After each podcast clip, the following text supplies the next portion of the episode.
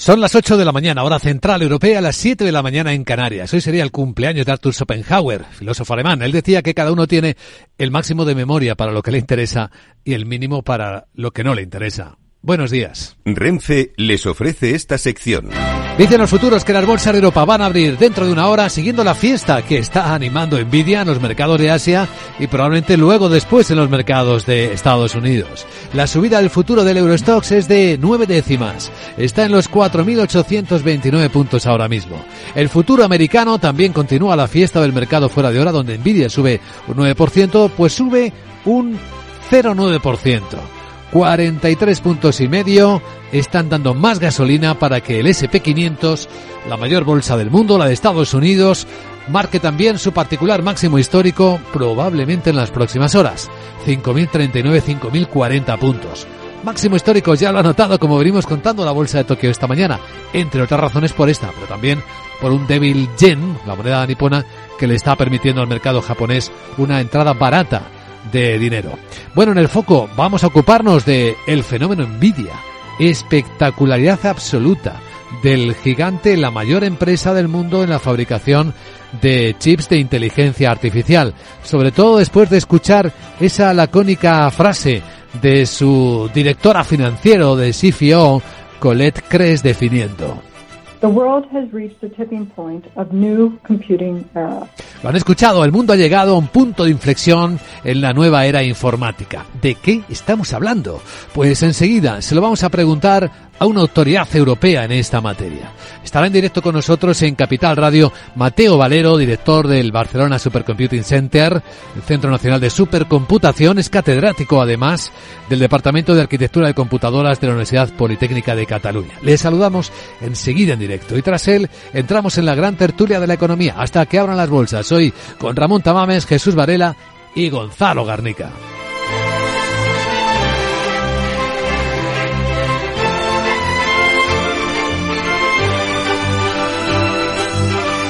Capital, la Bolsa y la Vida, el programa de radio que despierta la economía, con Luis Vicente Muñoz.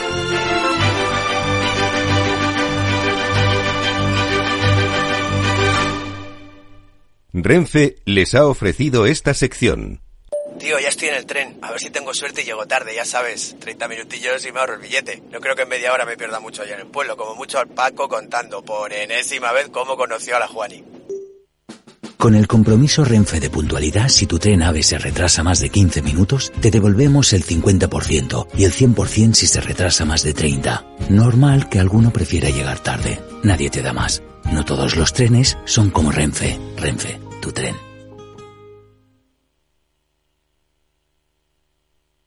El broker CMC Markets patrocina las noticias del día.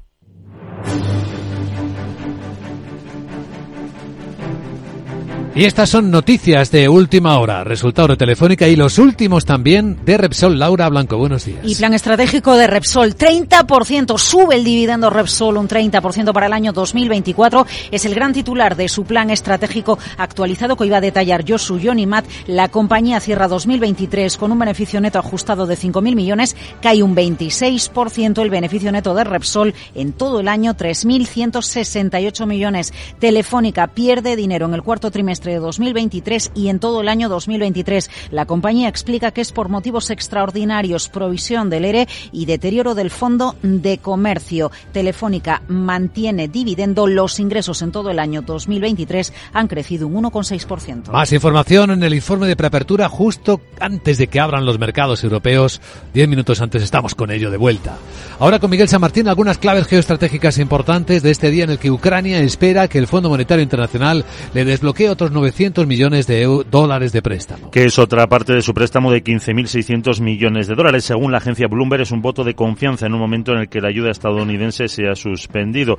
El acuerdo aún deberá ser ratificado por la Junta Ejecutiva del FMI, pero no se prevén problemas. Además, Reuters asegura que Irán proporciona a Rusia un gran número de potentes misiles balísticos tierra-tierra, unos 400 capaces de alcanzar objetivos a una distancia de entre 300 y 700 kilómetros. Bueno, ya saben que la Unión Europea ha llegado a un acuerdo político para imponer nueva ronda de sanciones eh, a, a Rusia, que ha permitido a Ucrania seguir sin aranceles a sus exportaciones a Europa durante otro año más, aunque Europa está preocupada, lo ha dicho la Comisión Europea, porque no se están ejecutando en tiempo las reformas y las inversiones vinculadas a los planes de recuperación que se aprobaron. Ante la imposibilidad de que se amplíe su final más allá de 2026, como está fijado actualmente ni el vicepresidente económico del Ejecutivo Comunitario, Valdis Dombrovskis, ni el comisario de Economía, Paolo Gentiloni, ven factible esa posibilidad y pide que se cumplan todos los compromisos. Escuchamos a Gentiloni.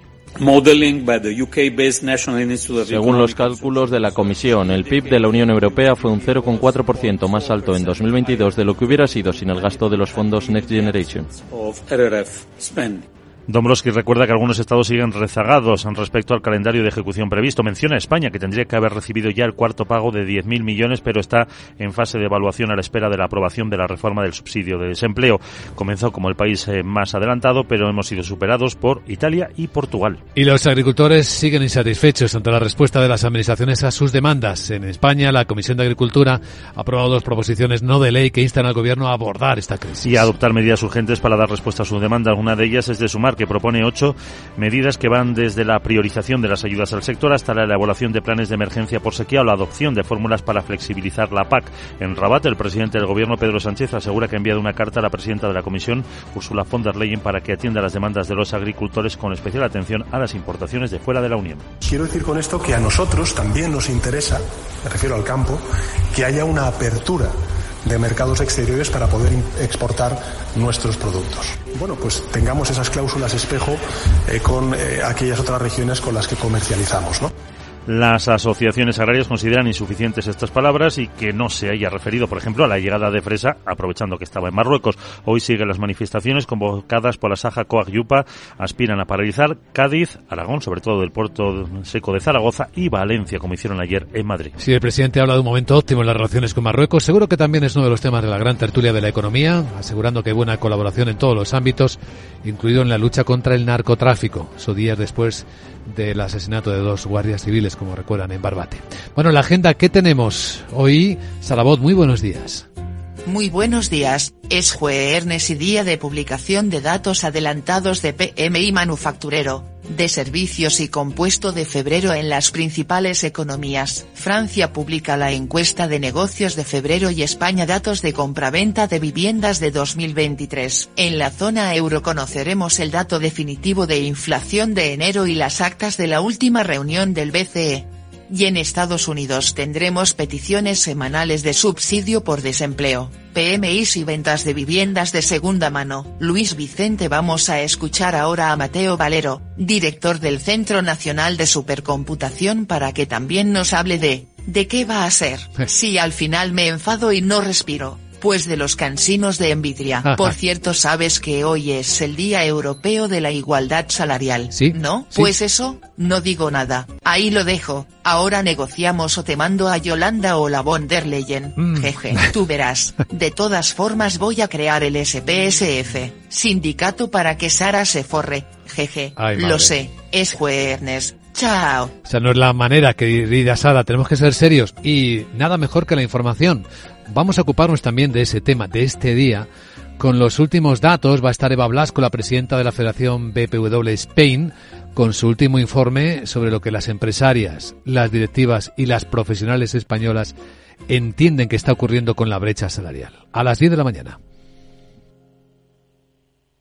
El broker CMC Markets ha patrocinado las noticias del día. Capital Radio. 10 años contigo.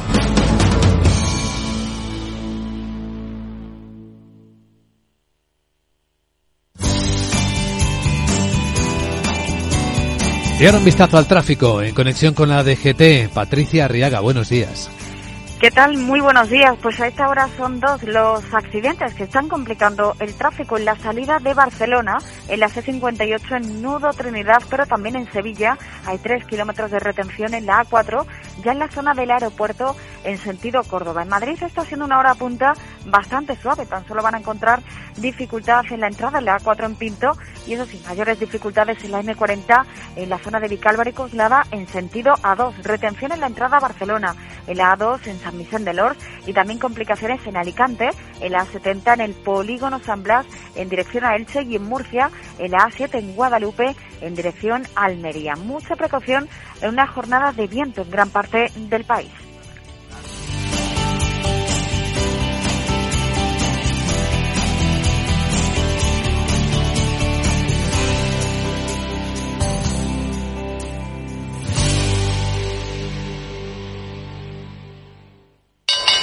¿Te interesa la bolsa? Invierte en acciones y fondos cotizados sin comisiones hasta 100.000 euros al mes. ¿Has oído bien? Sin comisiones. Más de 550.000 clientes ya confían en XTB. Abre tu cuenta totalmente online. Un broker, muchas posibilidades. xtb.com. A partir de 100.000 euros al mes, comisión del 0,2%, mínimo 10 euros. Invertir implica riesgos. ¿Qué es ir más allá? Con Arval podrás llegar donde te propongas de la forma más sostenible y darle a tu empresa todas las soluciones de movilidad que necesite, asesorando con las mejores opciones de movilidad para las distintas necesidades de tu flota, con vehículos electrificados, bicicletas, coche compartido. Arval, la transición energética arranca aquí. Más información en arval.es.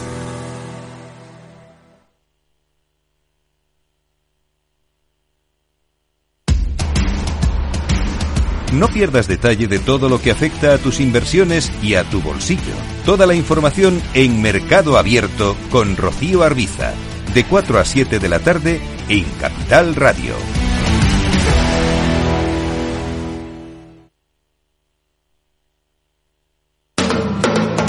Capital Radio.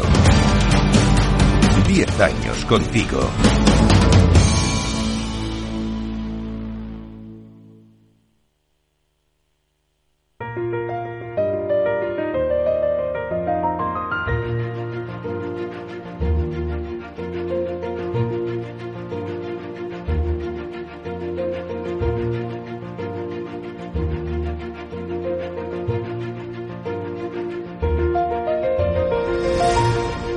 En Capital Radio comienza la gran tertulia de la economía con Luis Vicente Muñoz.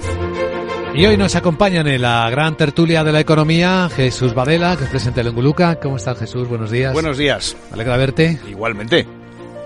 Pues eh, también me alegra ver a Gonzalo Garnica, que es consultor empresarial. ¿Cómo estás, Gonzalo? ¿Qué tal, Luis Vicente? Bien, por aquí andamos. Todo bien. Por aquí andamos. Por aquí andamos todos. Vamos a examinar cómo viene el día. Vamos a entrevistar en unos minutos a una autoridad en inteligencia artificial, porque no sabéis qué fiesta está hoy otra vez provocando Nvidia, la compañía que fabrica los chips de la inteligencia artificial. Es un tema muy recurrente de conversación, pero nos interesa porque eh, parece que, se, que están cambiando las cosas. Es decir, habla el alto jefe de Nvidia de que ahora mismo hay un punto de inflexión. Ahora lo comentaremos con nuestro invitado. ¿eh? Pero dice que, claro, que lo que hasta ahora eran los centros de datos, sitios de almacenamiento, de servicio a empresas, ahora van a ser otra cosa. Van a ser infraestructuras de inteligencia artificial generativa. Es como si de repente lo que era antes un almacén vacío y polvoriento, bueno, digital, mm. se convierta en un lugar con vida propia que genera infraestructura y oportunidades y nuevos riesgos a los países. Esto no es, esto es interesante. ¿eh? Y, y, para mí terrorífico también, o sea. ¿Por qué?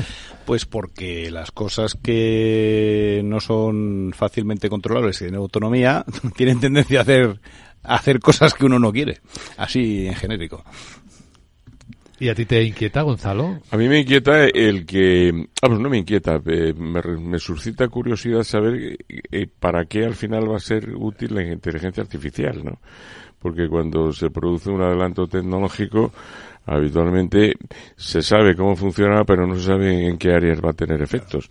Y habitualmente tiene efectos en áreas distintas de las que se pensaban, ¿no? Entonces tengo cierta curiosidad por saber cómo acabará esto de la inteligencia artificial. Uy, está empezando. Al acabar ya veremos. ¿eh?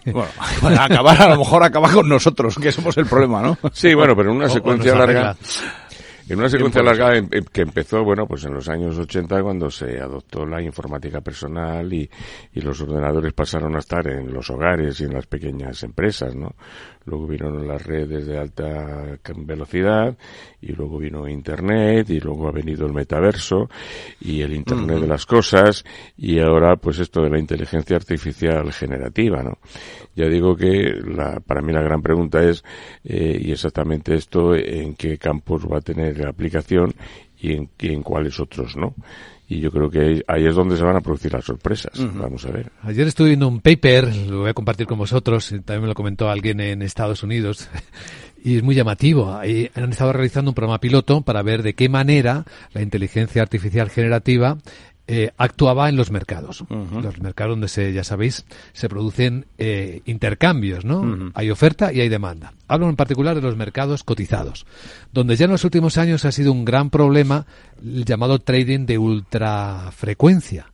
Sabéis que hay máquinas capaces de enviar órdenes en nanosegundos, tanto de compra, como de venta, que tienen un impacto brutal en las cotizaciones, en la volatilidad y a los reguladores les preocupa mucho hasta qué punto esto puede alterar una normal relación entre las cosas. Bueno, pues esto, si piensas que ahora le puedes aplicar inteligencia artificial generativa, cobra otra dimensión. Entonces, los pilotos que han estado realizando y que he visto que están empezando ya a filtrarse algunas de las conclusiones muestran que cuando pones a dos IAS a, a competir entre ellas en el mercado, una por un lado y otra por otro, ¿sabéis lo que ocurre? Al principio compiten al, con gran furia entre ellas, con gran violencia para conseguir los mejores resultados. Colusión.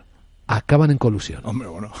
Acaban generando su propio acuerdo de precios, su propio cártel. Acaban con el mercado. Eso, la, película aquella, ¿cómo era? La de el Tres en Reya, ¿eh? que le enseñaba Juegos de Guerra. ¿eh? Juegos de Guerra, ya es muy antigua. Eh, en la que se desataba nada menos que una guerra termonuclear mundial, eh, porque el ordenador eh, pensaba que, que tomando la iniciativa ganaba. Total, que al final vuelven al 3 en Raya, que era donde había empezado la programación, y es un juego que nunca se puede ganar, porque siempre si se hace bien está en empate, ¿no? Y entonces, efectivamente, el resultado es el, empate, la total destrucción. ¿Qué significa esto? Que es un sesgo humano. Finalmente las IAS acaban haciendo lo que las, personas, o los bancos o las gasolineras en cuanto tienen oportunidad hacen. Por supuesto. Sí, claro, el, el, se supone que el comportamiento de la máquina finalmente tiene que obedecer a la lógica y, al final la lógica humana puede ser la misma del ser humano. Porque la lógica humana debería ser la competencia, ¿no? Para mejorar Sí, pero también la preservación de lo ganado, la preservación de la posición de mercado que tienes, el no desplegar excesiva hostilidad, no nos vamos a hacer daño. es decir, depende, claro, de cómo, qué órdenes generales hayan introducido. Lo que nos llevaría a pensar que puede que haya un camino hacia buscar una competencia justa, que sería ya el acuerdo de cártel. Beneficio para todos pactado. Eh, claro, este sería el, el, la conclusión final que nos retrotrae a los tiempos de Adam Smith, cuando decía que en cuanto se juntaban unos cuantos empresarios se ponían a conspirar contra el mercado y contra las leyes del mercado. ¿no? Pues eh, igual esa es una de las conclusiones. Y a esto me refería cuando yo decía que esto de la inteligencia artificial generativa nos va a proporcionar grandes sorpresas buenas sobre y buenas y malas y sobre todo eh, extrañezas de en qué ámbitos en el futuro se van a aplicar mucho y en cuáles que a lo mejor ahora tenemos en la cabeza, pues resulta que no son aplicables. Efectivamente. Bueno, creo que ya está conectado con nosotros don Ramón Tamames, catedrático de Estructura Económica y académico de la Real Academia de Ciencias Morales y Políticas. ¿Qué tal, profesor? ¿Cómo está usted? Buenos días. Bien, escuchándoles a ustedes hace un rato ya y muy atentamente porque veo que están hablando del cuento amarillo, que es el, la inteligencia artificial, ¿no? Porque ahora todo pasa por la inteligencia artificial, los métodos eh, cuantitativos que se aplican a la empresa, a los sectores, le estaban hablando ustedes de un cártel que se forma, etcétera, y han recordado muy bien a Adam Smith, porque efectivamente cuando se reúnen los empresarios es para fijar precios. Eh, es lo más conveniente suprimir la competencia. Yo me acuerdo que un personaje muy célebre de la economía española, Abril Martorell, decía, mira, mira, Ramón, si no hay un poquito de olor a, a monopolio no hay beneficio. Esto tenía muy claro. Y para el beneficio eh, tenemos que hacer un monopolio, un cartel, o una colusión concreta determinada en un, sector de, también determinado. Yo, yo creo que es así, pero para eso están los órganos de también de, de protección de la de la competencia, ¿no? Lo que pasa no son muy brillantes, no tienen una gran actuación. Eh, yo creo que hay mucho monopolio eh, medio sumergido que está funcionando y que no se dan cuenta las autoridades porque ponen la vista en otras cosas, me parece. Si quieren ustedes, si quieren ustedes, eh, esto es lo más nuevo de la noche, podemos escuchar en primera persona al CEO de Nvidia, a Jensen Huang, que es un tipo ahora mismo se ha convertido en el gran gurú seguramente de esta historia y habla de la nueva manera en la que deberíamos entender que funciona esto de la IA generativa. Generative AI is a new application. It is enabling a new way of doing software, new types of software being created. It is a new way of computing. You can't do generative AI on traditional general purpose computing. You have to accelerate it. Bueno, él dice que hay que acelerar esto, que es una aplicación nueva. Habla de la palabra nueva, como veis, la repite varias veces. Permite hacer software de una manera nueva, se están creando nuevos tipos, por lo tanto, de software. Es una nueva forma de informática no se puede hacer IA generativa con la informática que conocemos, con la tradicional. Así que estamos ante una nueva edad que tiene, entre otros reflejos de la gran transformación, de la revolución, a lo que eh, lo que les introducía a ustedes de los data centers, de los centros de almacenamiento de datos. Sí, bueno, eh, a mí al final me sigue produciendo la misma sensación. Nos falta muchísima información, una porque probablemente técnicamente sea muy complicada y sea difícil de eh, hacer conocer, pero sobre todo porque hay una parte que nos la ocultan. O sea, eso es un dato siempre. Eh, en cualquier cuestión mínimamente polémica hay una parte de la información que no la tienes porque te la están ocultando. Eh, pero hay, otra que te están enseñando. Claro, pero te enseñan lo que quieren, que es que esto es lo del trilero, ¿no? Que te enseña la bolita y tal. Entonces al final, bueno, pues yo no quiero ser hoy el, pesimista porque no es mi naturaleza. No, hablemos de todo. Pero, no, no, pero es que a mí eh, lo que sí, lo que sí que me sigue preocupando es cuando algo ya escapa del control. Una vez que escapa del control, ya no hay manera de pararlo. ¿Dónde puede estar el control si entendemos que la IA generativa vive en un sitio? Y que hay soberanía sobre ese lo lo desenchufas. Como mucho, como medida dramática. Es que eh, habla exactamente del nacimiento de una nueva industria. A whole new industry in the sense that for the very first time a data center is not just about computing data and storing data and serving the the employees of a company. We now have a new type of data center that is about AI generation, an AI generation factory. Él habla de que es una industria completamente nueva en el sentido de que mm. por primera vez un centro de datos no es un sitio de cálculo y almacenamiento de datos que sirve a los empleados de una empresa, sino que es un nuevo tipo que trata de generar inteligencia artificial, una fábrica de generación de IA, dice.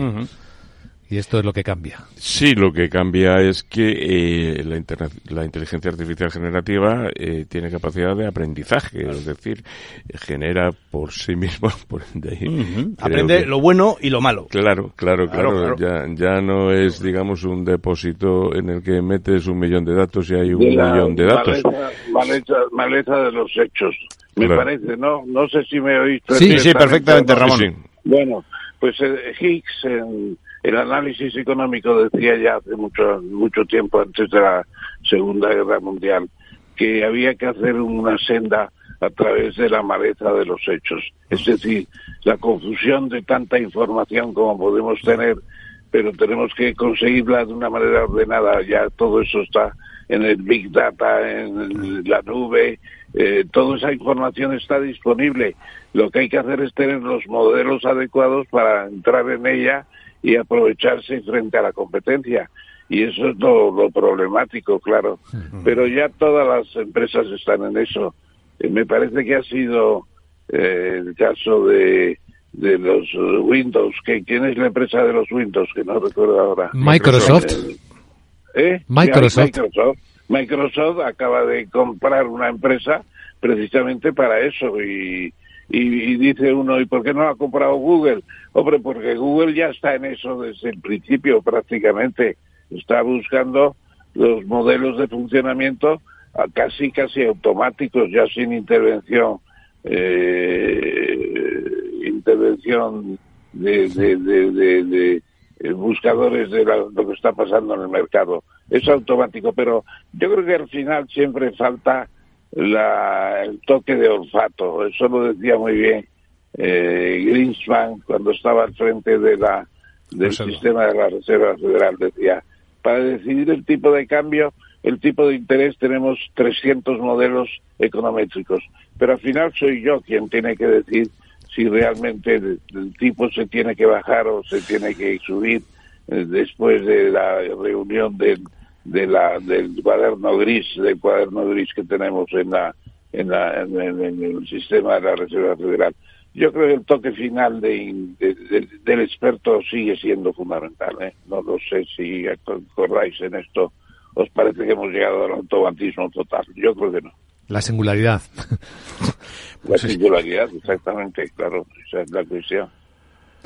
Hay otro elemento muy interesante en esto que me gustaría que analizarais. Hasta ahora el desarrollo tecnológico de la nueva tecnología venía empañado por lo que come, por lo, el gasto energético. Si recordáis, uno de los, de los argumentos que se han utilizado contra la minería del mundo cripto era la enorme cantidad de energía necesaria para minar criptos, o la enorme cantidad de energía necesaria para mantener centros de datos. Bueno, pues ahora hay otro cambio con esto, porque claro, habéis escuchado explicar que los centros de datos van a ser ahora la infraestructura de la IA generativa y lo que hay que pensar a continuación. ¿Y esto? cuánto consume, ¿no? Cuánto come, cuánto gasta. ¿Vamos a necesitar sacarnos más energía de alguna parte o no? Por lo que dice eh, Jensen Huang al respecto es esto. With accelerated computing, you can dramatically improve your energy efficiency. You can dramatically improve your cost in data processing by 20 to 1. Huge numbers. And of course, the speed. That speed is so incredible that we enabled a second industry-wide transition pues called fijaos, generative AI. Fijaos qué sorpresa. Con la informática acelerada dice que mejora drásticamente la eficiencia De 20 a energética. De 20 a 1. Son cifras enormes y dice, luego está la velocidad, además, que es tan increíble que permite una segunda transición de la industria llamada IA generativa casi en breve. Estamos dando la segunda transición. Sí, bueno, ahí el- eh, yo creo que lo del minado de criptomonedas, que es una metáfora, que vamos a ver, eh, eh, eh, o sea, esto del minado de criptomonedas consiste en, en lo que se llama la prueba de esfuerzo, la prueba de trabajo, que es que aquel que quiera generar eh, una criptomoneda, que al final es un programa informático, pues tiene que pasarse horas a- antes horas, luego días, semanas, añadiendo bloques de información a la cadena más larga. ¿no? Más, esto es una manera de explicar por la cual eh, cada vez ese que se llama minado de criptomonedas es cada vez más lento y acabará, por lo visto, en un día concreto del año 2026, cuando se hayan minado ya, en el caso de los bitcoins, los 21 millones de bitcoins que se, se pueden minar en total, ¿no? Y entonces la riqueza de esa moneda, su valor, eh, se basa en que solamente, pues eso, se pueden minar 21 millones y parece que se tiene muy calculado en qué momento se acabará el- el- el- la producción de, de bitcoins. Pero bueno, eh, insisto, todo esto no es más que una metáfora. Ah, Al final es una, eh, una eh, un, un- un programa informático que se basa en la prueba Mm. de trabajo. Eh, y, y, y, claro, eh, vemos eh, a cientos de ordenadores eh, eh, trabajando juntos y consumiendo electricidad para minar eh, una criptomoneda que cada vez es más, más, más largo y más trabajoso, porque claro, la, la, la cadena de, de, de, de- de órdenes es, es cada vez más larga, ¿no? Y tú tienes que sumar eh, todo lo hecho y además lo tuyo, ¿no? Eh, pero eh, Bueno, y además, además, yo creo que hay un problema que es el efecto pirámide, porque al fin y al cabo cualquier eh, criptomoneda, eh, si no hay afluencia cada vez mayor de eh, protagonistas al mercado que compren esa moneda, pues esta acabará hundiéndose. Las grandes fluctuaciones del Bitcoin ahora estará en 40 mil dólares, supongo, eh, aproximadamente. Está en una fase feliz, pero después, eh, si otra criptomoneda quiere competir con el Bitcoin, por ejemplo, Ay, pues amigo. ¿cómo se hace? Pues eh, atrayendo más, eh, más integrantes del sistema de apoyo a la, a la nueva criptomoneda. Claro, y y eso cómo se hace? Pues pues convenciendo a la gente de que compre esa criptomoneda. ¿Y, eso cómo se hace? Pues creando un modelo que sea atractivo y que les prometa grandes beneficios. Ya, Ramón, pero ¿y qué pasa? perdona, ¿y pues qué pasa? ¿Pero qué pasa si el que genera... El mercado si puede. pero ¿qué pasa si el que genera esa demanda de manera artificial es la propia inteligencia artificial. ¿Tú cómo lo sabes? Es decir, eh, es que eh, las posibilidades que parece que están ahí eh, son pues eso muy preocupantes porque puede estar alimentando artificialmente la cifra sin y que dé la impresión de que eso está siendo realmente demandado cuando en realidad no es así. Con lo cual por eso digo que bueno cuidadín cuidadín. eh, por cierto profesor Tamames el Bitcoin está rozando los 52 mil dólares sí, ¿eh? estaba ya los 40 sí claramente. 52 está en su momento de gloria expansiva y ya, ya ni siquiera el, el mago de Omaha, Warren Buffett, se mete con el Bitcoin. Ya no se mete nadie con el Bitcoin porque hemos visto que se mantienen los tipos, incluso suben en épocas de incertidumbre como es el momento actual, pues eh, el Bitcoin está poco como el, como el propio oro, es un, un valor subyacente, podríamos decir, pues eh, válido en estos momentos, ¿no? Porque está siendo muy favorecido. Los bancos aceptan el Bitcoin mucho mejor que antes. Pero no, pero no eh, mejor que el oro. ¿Cómo, dices? Que no mejor que el oro.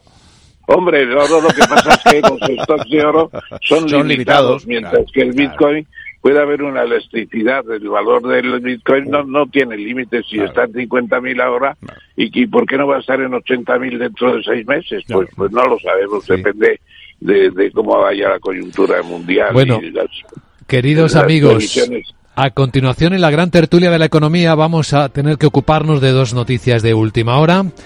Eh, os voy a adelantaros cómo vienen las bolsas de hoy. Vienen contentas por esto que estamos comentando de la IA, pero Telefónica ha publicado pérdidas. Pierde dinero. vamos a explicar por qué. Y además Repsol también ha publicado los resultados y su plan estratégico. Y en este caso un aumento del dividendo del 30%. Qué dos sorpresas, eh, os acabo de dar. En un instante, la gran tertulia de la economía.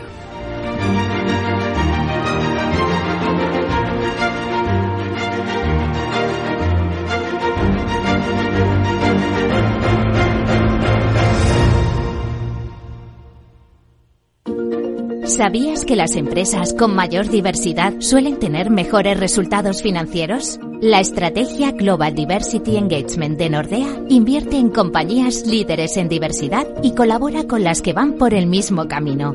Porque la diversidad importa, también en lo financiero. Descubre más en nordea.es. Lauri, decidido. La despedida la hacemos en Gandía. Prepara el bikini. Lauri, que en Andía vive el ex de Jesse, que nos vamos a Málaga. Lauri, que no, que dan mal tiempo. A Bilbao, pinchos y party.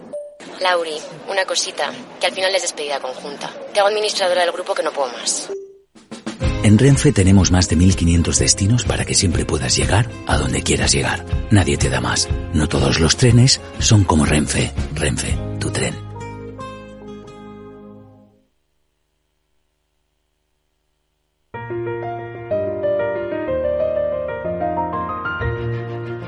La gran tertulia de la economía, solo en Capital Radio.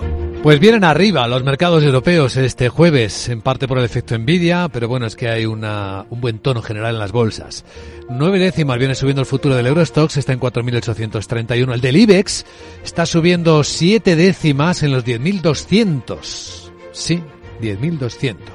Y el futuro americano está anunciando más fiesta en Wall Street fiesta y máximo histórico. El SP sube 9 décimas, 43 puntos en 5.040, según estoy observando en las pantallas de XTV.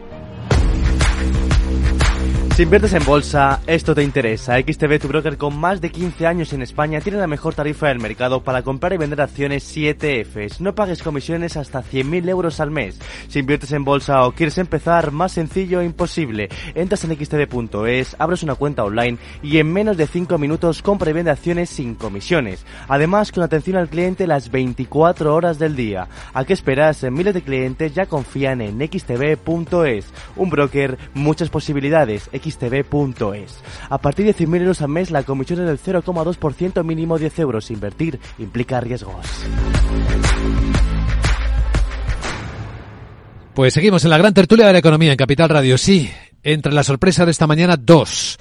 Repsol con este espectacular aumento del dividendo y Telefónica con las pérdidas. Pérdidas inesperadas, preguntamos, porque lo que ha comunicado Telefónica es que cerró el año pasado, 2023, con unas pérdidas de 892 millones de euros explicadas por extraordinarios. Dos extraordinarios. El primero ha tenido que proveer el dinero, claro, del plan de reestructuración que ha aplicado. Y luego ha tenido también que encajar un deterioro del fondo de comercio en Virgin Media o dos en el Reino Unido, porque claro, allí subieron los tipos de descuento. El Reino Unido está, está flojo. Bueno, está en recesión, que es lo último que, que dijo. Así que el beneficio neto ordinario de la operadora en 2023, si no incluyéramos esto, porque también hay que hacer esta lectura, si no le hubiera pasado estas dos cosas, habría crecido un 17,1% y sería un beneficio de 2.400 millones de euros, porque los ingresos del grupo, las ventas de Telefónica, subieron el 1,6%, rebasaron, por cierto, los 40.000 millones de euros. Y la deuda, que es lo otro que me vais a preguntar enseguida también, ha aumentado sobre todo por el incremento de la participación en Telefónica Deutschland y también la revisión del efecto temporal de los bonos híbridos en septiembre del 2023. Deuda de Telefónica financiera neta, 27.350 millones de euros ahora, lo que situaría su ratio de endeudamiento en 2,6 veces. Bueno, lo que está sucediendo, hay que darle la enhorabuena a Yosuyon y más y a Brufau porque desde Repsol están consiguiendo beneficios. porque precisamente por, por la situación, yo creo, de, Eh, de eh, Putin. espere, profesor Tamames, si le parece, guerra, profesor. Está ganando la guerra, Putin, y realmente eh, se está preparando un alto el fuego ya bajo control norteamericano, no control de Israel, y eso son muy buenas noticias para eh, Putin y sus y sus pactos con el OPEP y todo lo demás han sostenido los precios en momentos muy difíciles, está el Brent por ahí por 80 más o menos y están consiguiendo beneficios porque el, el precio Brent que, que garantiza los beneficios puede estar en, en 60 y estamos en los 80 creo en estos momentos. ¿no? Bueno, Y profesor, en caso co- de Telefónica, Por no pues, mezclar los dos.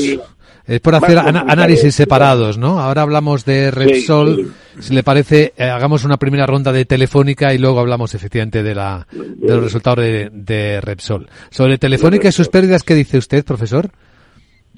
Bueno, yo creo que eh, Telefónica tiene una estructura muy compleja.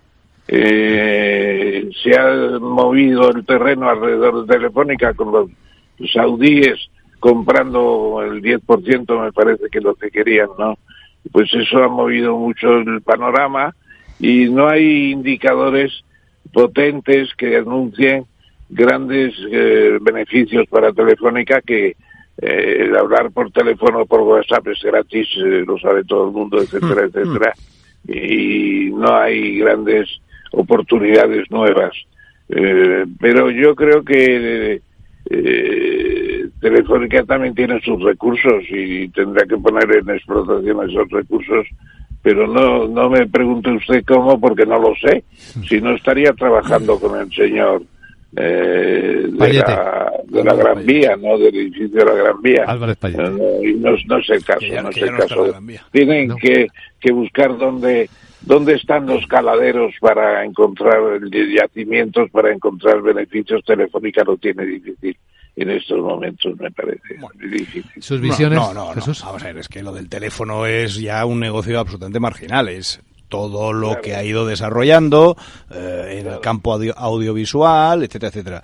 Y yo creo que porque en un año hay- el, el- eh, la situación, vamos a llamarla así, eh, que ha suscitado Ramón de la entrada de, de lo- de Arabia Saudí en el capital, eh, yo creo que ha sido, bueno, pues un pequeño desliz de alguna manera por una preocupación mm, que siguen teniendo a veces nuestros políticos eh, respecto a, la presencia de eh, in- intereses extranjeros eh, dentro de compañías, vamos a llamarles, mm, no, yo no, no sé si claves, pero bueno, digamos importantes desde el punto de vista incluso de la seguridad nacional. ¿no? Pero claro, eh, es que volvemos a- al origen, a, lo que a lo que estamos hablando antes. Es decir, ¿dónde pones, dónde pones la, línea? ¿Esto es un mercado de competencia? ¿No lo es? ¿El que quiere entra? ¿El que quiere no entra? Bueno, eh, esa es una cosa. Y la otra es que transitoriamente, pues, hombre, si tú has hecho un, un plan de, de reestructuración, evidentemente cuesta pasta. Una parte de la pasta la, la tienes que poner y otra parte la tienes que subvencionar a base de una deuda, que también estamos viendo que crece. Bueno, las grandes cifras a mí me llevan a pensar que, joder, quitando Rumasa, que ya decía Pedro Ruiz, reventaremos un mes de agosto sin avisar, y así pasó. En general, las grandes empresas, las grandes cifras, eh, suelen ayudar también. ¿no? Eh, Otro, otro amigo del textil catalán decía, es que en España si debes eh, 50 millones de pesetas vas a la cárcel, pero si debes 500, oye, ya los bancos te van ayudando. ¿eh? O sea que un poco la masa crítica yo creo que sí que sirve. Y bueno, al fin y al cabo, pues oye, es una empresa, es una multinacional, la principal multinacional que tenemos. En Teleco sí. Sí, Gonzalo. sí, en Telecos, claro, porque la capitalización bursátil de Telefónica mm, debe estar en cuánto, en 25, 30 mil millones. Eh, Te lo digo enseguida. En sus buenos momentos llegó a, a los 100 mil millones y fue la empresa más valiosa. 20.800 millones. 20.800. O sea, eh, ahora mismo eh, comprar el 10% de la compañía de la teleco más importante, como han hecho los saudíes, lo han hecho Muy por, barato. por 2.000 millones. ¿no? Vale la cuarta parte que Deutsche Telekom. Claro, por, ejemplo, capitalización. ¿no? Entonces, claro, también una reflexión sobre cómo han evolucionado el valor de las empresas en los últimos años, ¿no? Eh, y- IBM, que fue la que lanzó el ordenador personal en los años 80, el otro día lo miré y vale 128 mil millones de dólares en el mercado. Es decir, la vigésima parte o la trigésima parte de lo que vale a uno de estos monstruos tipo Apple o Amazon o, o Nvidia, ¿no? Eh, eh, ahora mismo la General Motors vale 56 mil millones nada más. La Ford vale 50 mil millones en bolsa. Es, Amancio Ortega se podría comprar las dos Sí, sí, sí, con sí. el valor bursátil de Inditex, que, supera Oye, la suma de ambas. ¿eh? A mí, si me lo permitís, porque nos vamos acercando al final de la sesión, enhorabuena Luis Vicente porque ha conseguido no hablar de los agricultores que ayer dieron un sudor de pecho en Madrid. A ver, Naturalmente, llevamos buscando semanas hablando de ellos, ¿eh? Las, las 18 medidas de planas son suficientes. ¿Lo tiene organizado planas para dar soluciones ahora? ¿O es un- simplemente una alegría de gastar de gastar gasóleo con los 500 los 500 eh, tractores que dejaron entrar cuando había 1.500 preparados para ello? Eh, pues no, el efecto de ayer en la radio no lo veo por ninguna parte. Nos van a llamar barato y todos los demás de Asaja, de Co- Coag, etcétera, al orden. Nos llamarán al orden. ¿Cómo ahora hablan de nosotros? Porque ayer fue un día de gloria para los agricultores, no cabe duda. Bueno, hace bien en hablar usted, porque a lo mejor no lo habían escuchado a usted, pero a todo el resto de la humanidad sí que le han escuchado hablar de los agricultores. Aquí llevamos semanas hablando de ellos, con ellos, y Sí, especificando además día, las medidas. Bueno, ayer llegaron a Madrid eh, con los tractores, a unos poquitos, eh, porque tampoco les dejaron pasar. Solo dejaron pasar a mí, Exacto. me parece, y no, 2.500. La minimizaron, minimizaron la presencia de los agricultores. No sé cómo el señor Marlasca los pudo detener a la entrada de Madrid en gran número. Hombre, porque la Guardia, la- la organización Guardia por Civil cuando se pone manda. Bueno, Claro, claro. pero Eh, ya sabemos quién tiene el monopolio de la fuerza, ¿no? Pues eso, la, se la aplican directamente y los y a los agricultores les impidieron todas- el acceso. En claro. todas las eh, circunvalaciones de Madrid, la M30, la M40, que yo eh, pasé por ellas a muy primera hora de la mañana, ya había eh, retenes de, de Guardia Nacional, de Policía Nacional y de Guardia Civil, o sea que estaban muy, muy pendientes. bueno. Lo que hay que reflejar también es el enorme esfuerzo ¿eh? de los agricultores para manifestarse. Es decir, de- deben abandonar un trabajo que ya es muy precario, deben abandonar las explotaciones. Ir con tractor a Madrid, ¿saben lo que significa eso? Lo que gasta un tractor. Tractor, bueno, es una locura. La velocidad a la que van. Es que Ajá. pueden estar toda la noche en la carretera para alcanzar Madrid en su protesta. Es decir, el valor del esfuerzo de la protesta de los agricultores, yo creo que no somos conscientes ¿eh? de lo de lo que están haciendo bueno, para expresar su descontento. Estoy completamente de acuerdo y yo, por mis antecedentes, siempre me acuerdo del sector pesquero, en el que solamente algunos de los pocos que están en la, en la pesca de bajura, pueden materializar sus protestas en, la, en, en tierra. Porque claro, la mayor parte de los barcos que están a altura vamos, vienen una vez o dos al año, si no coincide, y además no coinciden todos, con lo cual sería imposible, ¿no? Eh, pero claro, eh, los, los, pescadores que están en, en, alta mar, que están en el Océano Índico, que están en, en América, que están en, en Asia, eh, a ver, a ver cómo, en las Seychelles, bueno, las Seychelles y mucho más allá, Ramón, o sea, las Seychelles es un centro, el Índico, y el Pacífico, claro, claro, claro. Eh, bueno, pues, pues no pueden, digamos, eh, llevar a, a término sus protestas de la misma manera que los demás, ¿no? Pero lo que pasa es que cuando hay problemas, eh, y si siguen mm, haciendo todo lo posible para que los haya desde, desde Bruselas sobre todo y desde, desde nuestros ministerios responsables, pues al final eh, mm, lo que tendremos es que no habrá comida. Y después eh, lo que habrá es dependencia pues o de, de, China no porque no es capaz de auto autoabastecerse, pero dependencia como la ha habido, por ejemplo, en el caso de Ucrania y ahora resulta que estamos con graves dificultades en el cereal que ha subido a lo bestia, porque claro, todo eso implica costes superiores para la ganadería, etcétera, etcétera. Es decir, hay una cantidad de, de, de concatenaciones que hay que tener en cuenta porque si no, insisto, al final no vamos a producir nuestra... La nuestra solución no es sencilla, ¿eh? No, porque no, no, claro. hablan con la boca pequeña de aplicar las cláusulas espejo a aquellas zonas con las que decía Pedro Sánchez, ¿no? Anoche en Marruecos.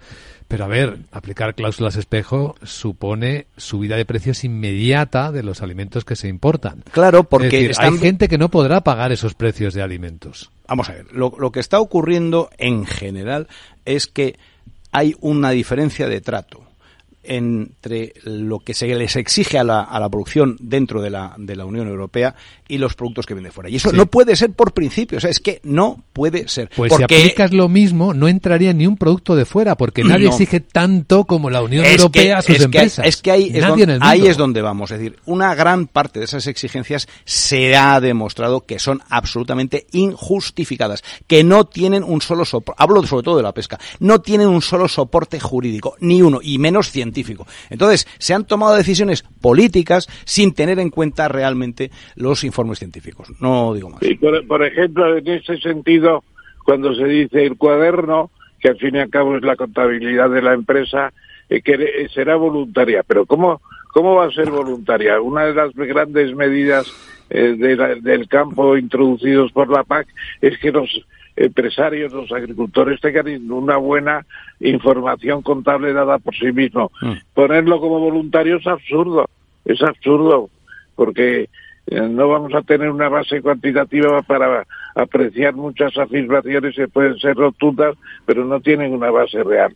Y yo creo que eso pasa con aplazar los los eh, las pesticidas.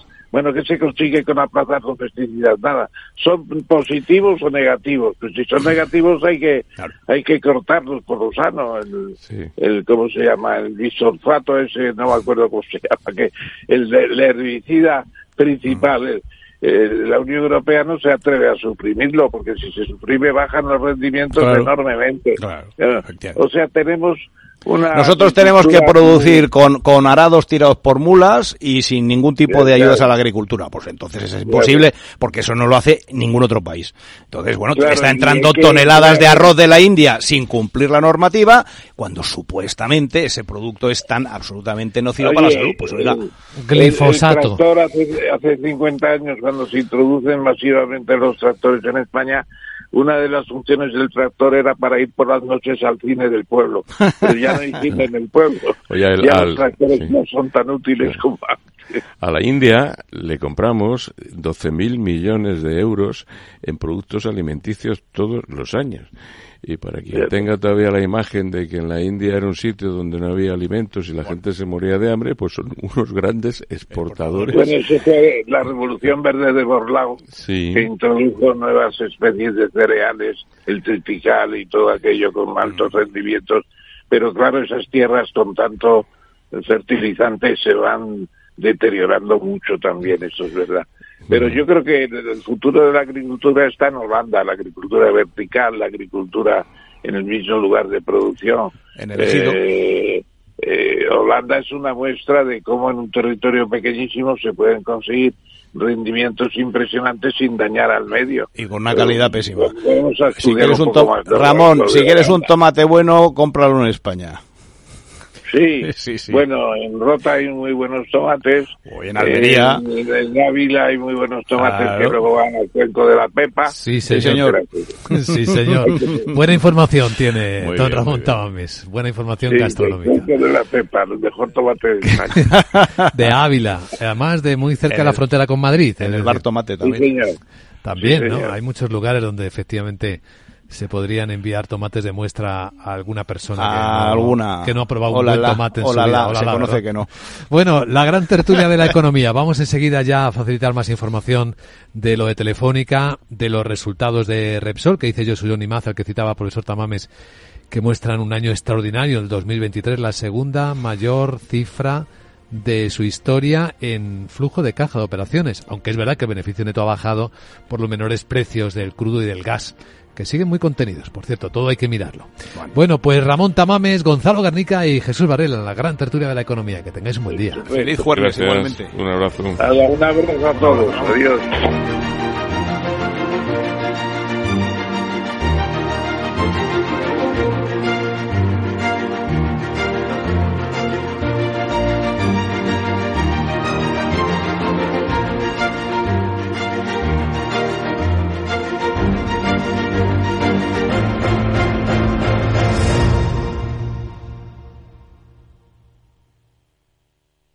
DEPAM, 150 años de consistencia en gestión de fondos de inversión y mandatos. Optimiza tu cartera con nuestras áreas de especialización en renta fija, renta variable, inmobiliario cotizado y ahora también oportunidades de impacto. Consulta depaminvestments.com y a tu asesor financiero. DEPAM, confianza, conocimiento.